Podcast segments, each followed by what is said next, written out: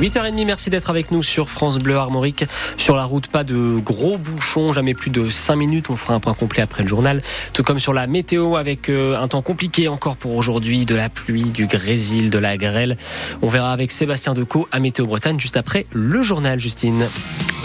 Commence ce journal avec l'histoire d'un Breton qui est actuellement en prison en Serbie. Il s'appelle Philippe Tabari. Il habite Malétroit et l'été, il y tient une guinguette.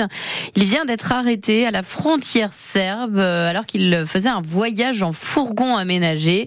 Les autorités ont trouvé euh, un pistolet d'alarme dans son véhicule et le Breton est donc depuis le mois de décembre en détention provisoire, Frédéric Collat. Cheveux longs et barbe blanche sur un solide physique, Philippe Tabari est un voyageur façon baroud. Parti seul de Malétroit, dans son fourgon aménagé, il est allé jusqu'en Turquie.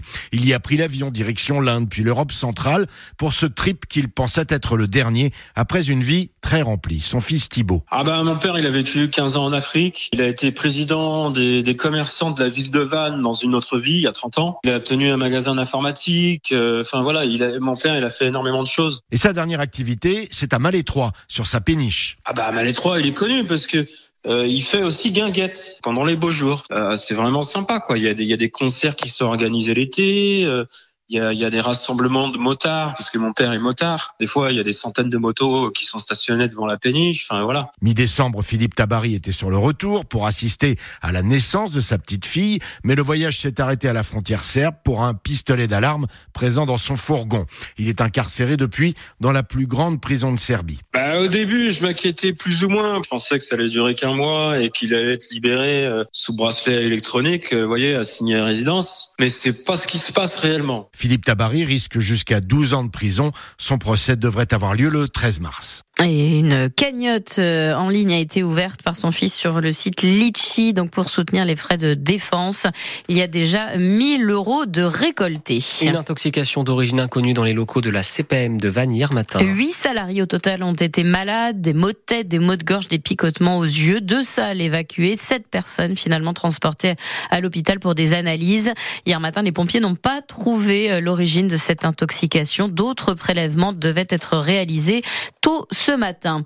Le début aujourd'hui de la grande collecte annuelle des Restos du Cœur. Plus que jamais, l'association a besoin de nous pour récupérer des denrées alimentaires non périssables et des produits d'hygiène. 80 000 bénévoles seront donc positionnés devant les supermarchés partout en France. L'an dernier, les Restos du Cœur ont aidé 1,3 million de bénéficiaires. Sachez que ce soir, France Bleu diffuse en intégralité le concert des Enfoirés. Euh, France Bleu, radio partenaire des Restos du Cœur. Rendez-vous à 21h10. Alors que le salon de l'agriculture se poursuit porte de Versailles, la coordination rurale a mené une action coup de poing ce matin près de l'Arc de Triomphe. Excusez-moi. Une centaine de manifestants euh, étaient sur place. Du foin a été déversé, euh, bloquant les accès au rond-point. Les agriculteurs ont aussi déposé une couronne de fleurs en hommage à leurs collègues qui se sont suicidés. Et une minute de silence, genou à terre, a été observée. Les forces de l'ordre sont ensuite intervenues. 13 personnes ont été interpellées. En ce 1er mars, des changements dans notre quotidien, Justine. Et ça concerne aussi bien notre porte-monnaie que notre permis de conduire. On fait le point avec vous, Cyril Ardo.